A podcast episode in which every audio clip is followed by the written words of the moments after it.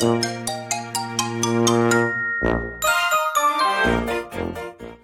はようございます。たかしです。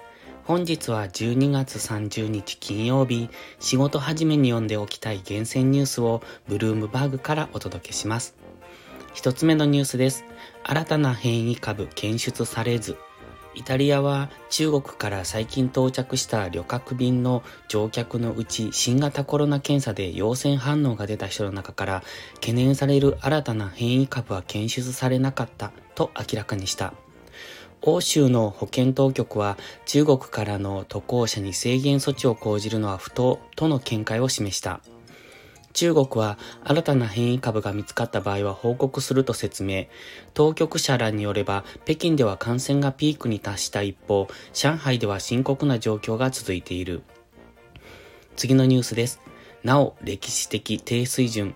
先週の米新規失業保険申請件数は前週比9000件増の22万5000件と市場予想と一致。なお、歴史的低水準付近にとどまった。失業保険の継続受給者数は171万人と予想を上回る増加となり、2月以来の高水準。需要鈍化を目指した米金融当局の積極的な政策をよそに、労働市場が底堅さを維持していることが浮き彫りになった。ミサイル大量に発射。ロシアがウクライナの複数都市に再びミサイルの雨を降らせた。29日朝のミサイル攻撃は今回の戦争では最大級の規模。ウクライナ側によればロシア軍は69発の巡航ミサイルを発射。このうちウクライナ軍は54発を迎撃したほか、イラン製ドローン11機を撃ち落としたという。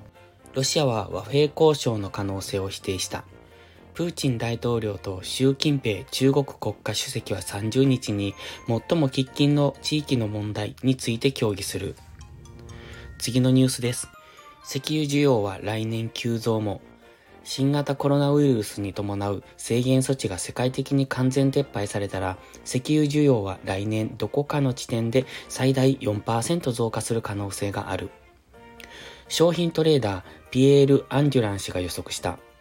石油消費は長期トレンドを下回っているが、ガスから石油への切り替えによって来年の消費は日量300万から400万バレル押し上げられる可能性があると指摘。同氏が運用する主力商品ファンドのリターンは年初から約50%のプラスとなっている。最後のニュースです。サッカーの王様死去。サッカーの王様と称され、ブラジルを3度のダブル杯優勝に導いたレジェンドで元同国代表のペレ氏が死去した。82歳だった。2021年に大腸がんの手術を受けていた同氏は、入院先のサンパウロ市内の病院で死去したと AP 通信が29日に伝えた。ペレ氏のツイッターアカウントも死去を確認した。ペレ氏は15歳でプロデビュー、FIFA によると引退するまで1363試合に出場し、1281得点を記録した。今朝のニュース5本は以上です。今日も元気にいってらっしゃい。